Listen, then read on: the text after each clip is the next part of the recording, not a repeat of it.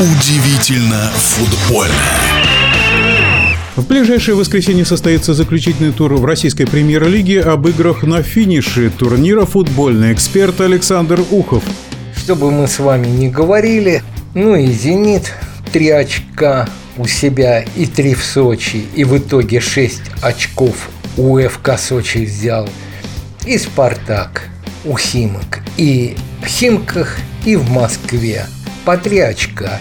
Итого шесть очков у «Спартака» есть. Говорили мы об этом перед стартом нынешнего чемпионата, еще в прошлом году. Боевые игры были, боевые. Трудно было предугадать результат. Не очень. Но если победа «Зенита», она, в общем-то, не дала ему сверх чего-то такого очкового, бетонного, то победа «Спартака» фактически принесла ему и второе место, и Лига Чемпионское самое главное место. Вряд ли кто сомневается в том, что москвичи красно-белые в Грозном проиграют. Букмекеры, например, дают на матч Ахмат-Спартак 4,20 на Ахмат и всего 1,90 на Спартак.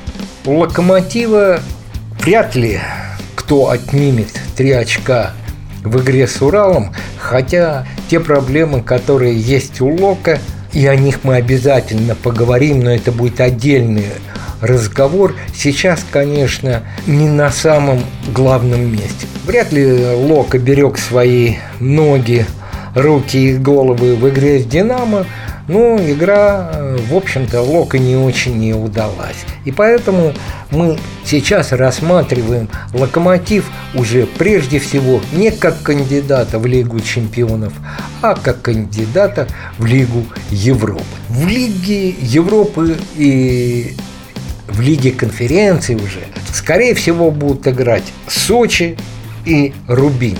Хотя, конечно, э, остаются шансы и у ЦСКА. И здесь, наверное, все-таки надо выделить в этой тройке Рубин. И сейчас самый интересный, наверное, вопрос, глядя на турнирную таблицу, кто же вылетит напрямую? Попасть в стыки у Ротера, Уфы и Арсенала практически одинаковые. Хотя матч, который будет в Уфе, там, конечно, будут искры лететь, еще будь здоров.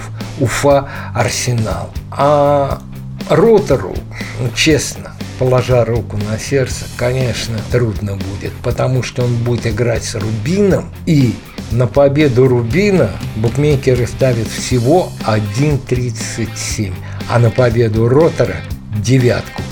Последний тур наверху таблицы он решает не очень многое, а внизу таблицы он решает все. В нашем эфире был первый вице-президент Федерации спортивных журналистов России Александр Ухов. Удивительно футбольное.